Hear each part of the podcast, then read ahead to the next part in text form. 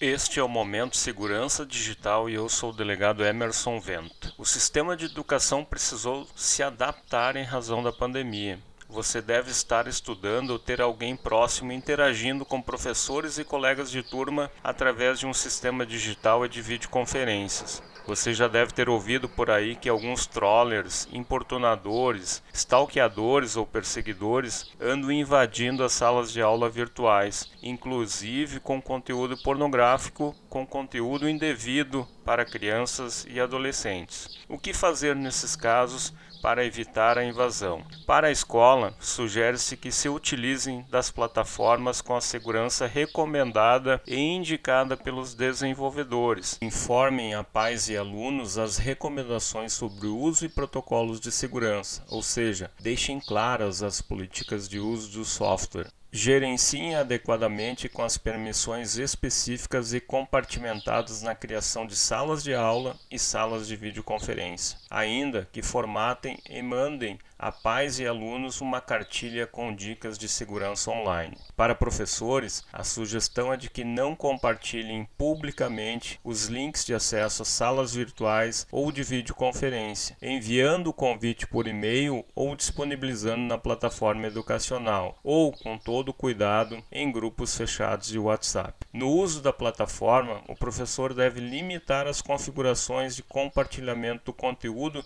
e controlar o acesso dos participantes na sala. Para pais e alunos, a sugestão é de que, primeiro, jamais se compartilhe publicamente o link de acesso à sala de aula, resguardando esse link no contexto da plataforma educacional. Segundo, que utilizem apenas os softwares recomendados pela instituição de ensino para a interação entre professores e alunos. Além disso, algumas dicas são importantes para todos os envolvidos no processo educacional. Não clicar em links compartilhados por terceiros e desconhecidos, manter seus softwares atualizados e com os antivírus funcionando e atualizados em todos os dispositivos de uso acadêmico. Procure também restringir a informação pessoal somente aos seus contatos de confiança. Se houver algum problema, procure orientações e, em casos graves, registre um boletim de ocorrência. Tem alguma dúvida ou sugestão? Acesse as nossas redes sociais e mande para nós.